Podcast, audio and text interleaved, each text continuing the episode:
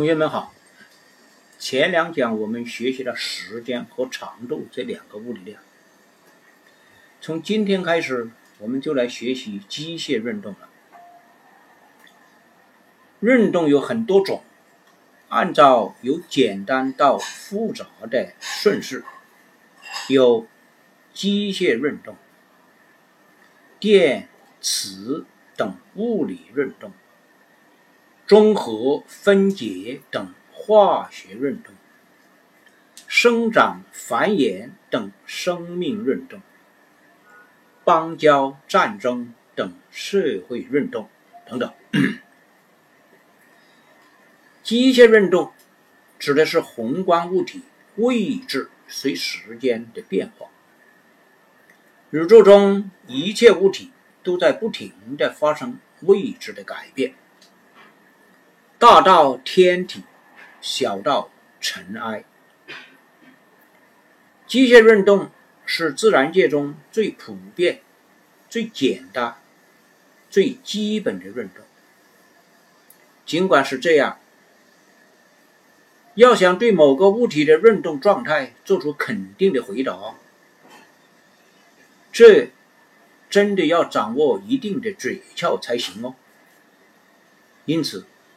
这一讲，我们就来聊聊描述运动的诀窍吧。先来看两个例子。例一，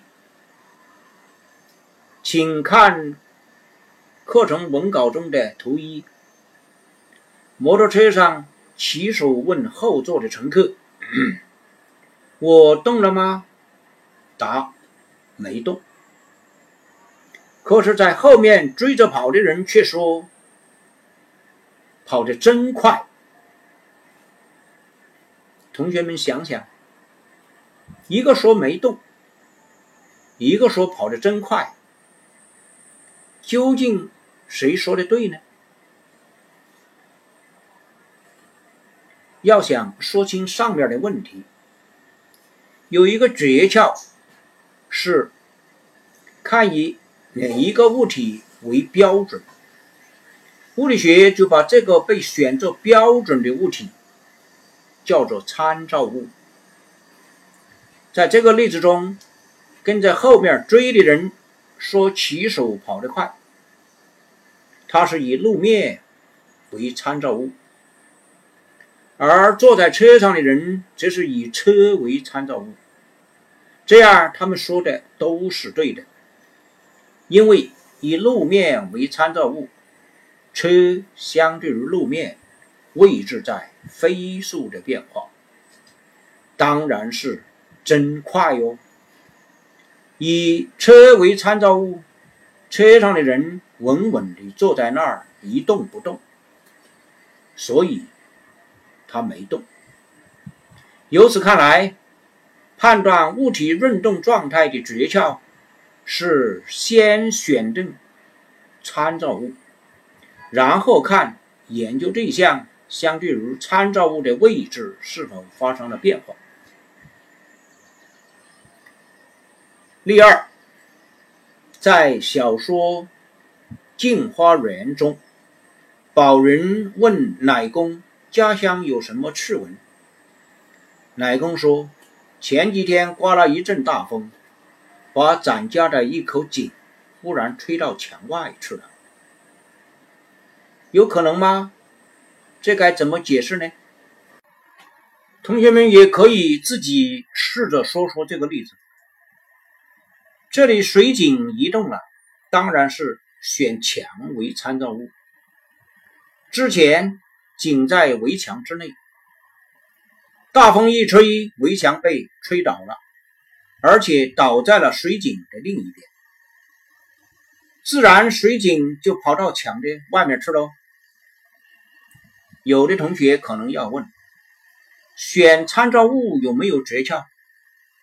原则上，参照物是可以任意选取的，既可选静止的物体，也可选运动的物体。诀窍是，一旦被选作参照物。就把它看作是不动的。还有一个诀窍，就是要尽量选那些对研究问题方便的物体为参照物，这是大前提。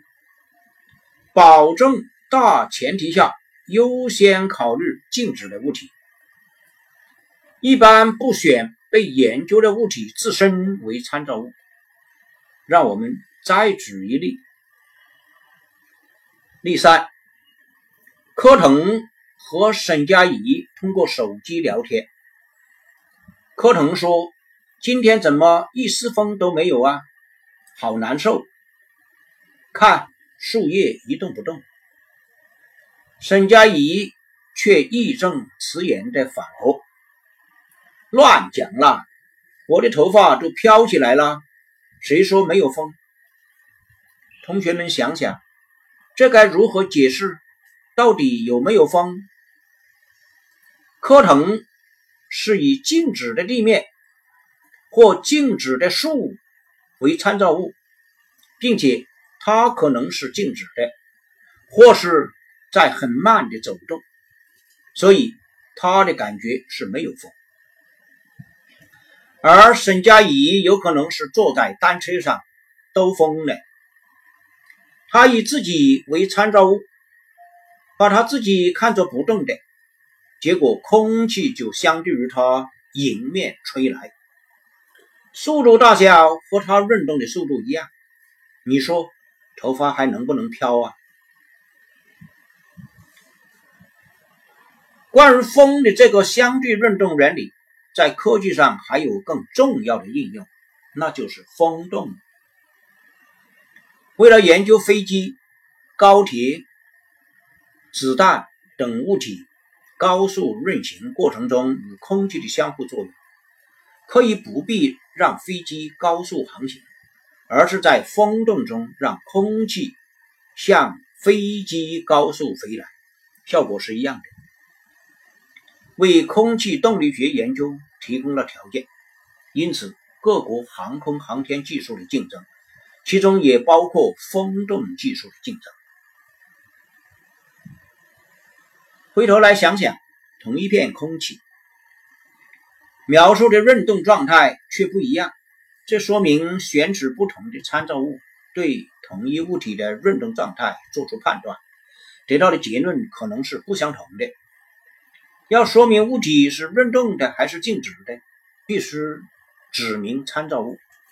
如果没有选定参照物，我们是无法确定物体是运动的还是静止的。所以，运动和静止都是相对的，是相对参照物而言的。提醒同学们注意一点：自然界中一切物体都在运动，没有绝对静止的物体。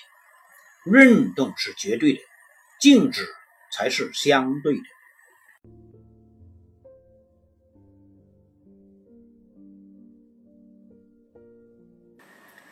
练习题有一首歌叫《月亮走我也走》，月亮走我也走，我送阿哥到村口。其中，月亮走是以什么为参照物？我也走又是以什么为参照物？